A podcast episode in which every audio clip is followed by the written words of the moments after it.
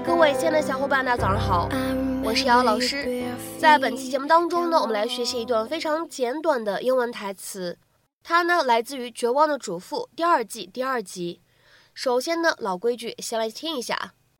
Wow, it's really piling up. Wow, it's really piling up.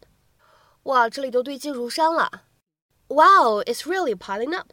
Wow, it's really piling up. 那么在这样的一段英文台词当中呢，我们需要注意哪些发音技巧呢？我们来看一下整句话当中的最后这两个单词，piling up。那么此时呢，你会发现在这里呢，我们做一个连读，可以变成 piling up，piling up。all the while knowing it's a battle they will lose. Oh, hey, honey, um, just stick that anywhere. I'll take care of it. Wow, it's really piling up. Oh, uh, don't worry. I have a system. Really? Yeah, every two days, I, I clean. Two days.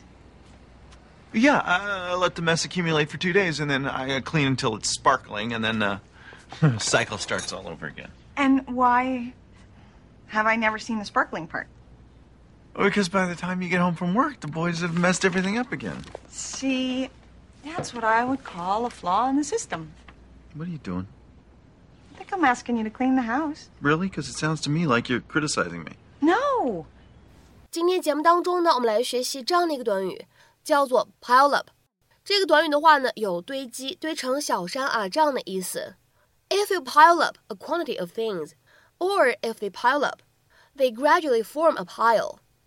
那么下面呢，我们来看几个例子。第一个 ，bulldozers piled up huge mounds of dirt。推土机堆起了大堆大堆的土。Bulldozers piled up huge mounds of dirt。下面呢，我们再来看一下第二个例子。Mail was still piling up at the office。那间办公室里邮件还正在堆积，或者说呢，邮件还正在变得越来越多。Mail was still piling up at the office。下面呢，我们来看一下第三个例子。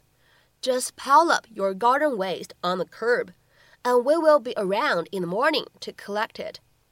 就把你花园的垃圾堆在马路牙子上就行，我们明早来会收走的。Just pile up your garden waste on the curb, and we will be around in the morning to collect it。下面呢，我们再来看一下这样一个例子。The newspapers began to pile up after a few days。 几天过后，那些报纸开始堆叠起来。比如说，送报的人呢，每天都会在这家门口呢放一份报纸，但是由于这户人家怎么样呢，好几天啊都没有回家，那这个时候呢，报纸就开始堆起来了。The newspapers began to pile up after a few days。下面呢，我们再来看一下这样一个例子：Work is really piling up around here。这里真的积压了很多工作。Work is really piling up around here。那么，值得各位同学需要注意的是，pile up，它呢还可以用来表示车一个个都撞在一起了，发生连环车祸啊这样的意思，to crash together。比如说，看下面这样一个例子：Nearly twenty cars piled up on the bridge this morning。今天早晨那座桥上差不多二十辆车撞在一起了。Nearly twenty cars piled up on the bridge this morning。那么下面呢，我们再来看一下，如果 pile up 放在一起呢，当中呢加上一个连字符，一个 hyphen，那么它呢其实指的是一个名词啊，一个复合名词，表示连环车祸的意思。A road accident involving several vehicles crashing into each other。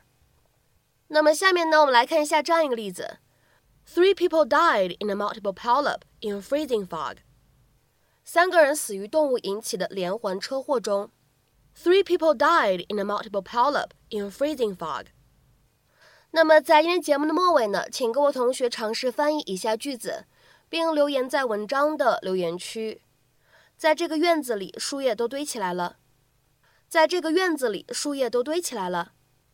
那么这样一个看似非常简短的句子，你会如何去使用我们今天讲过的动词短语 pile up 来造句呢？期待各位同学的踊跃发言。我们本周节目的分享呢，就先暂时告一段落。记得订阅我们，下周呢，我们一起来学习新的美剧口语。See you.